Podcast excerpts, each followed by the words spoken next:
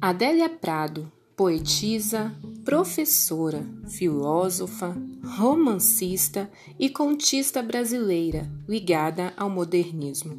Mineira de Divinópolis, sua obra retrata a vida e as preocupações dos personagens do interior mineiro.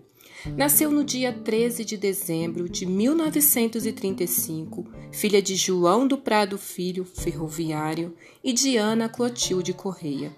Publicou seus primeiros poemas em jornais de Divinópolis e de Belo Horizonte.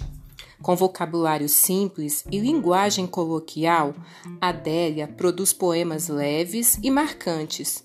Conheça um pouco mais de Adélia Prado. Pesquisa realizada no site e-biografia.